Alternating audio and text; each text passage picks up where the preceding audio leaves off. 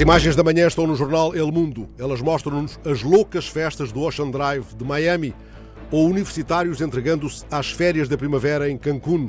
Milhares de jovens dançam freneticamente nas praias paradisíacas ou em raves em plena selva do Caribe mexicano.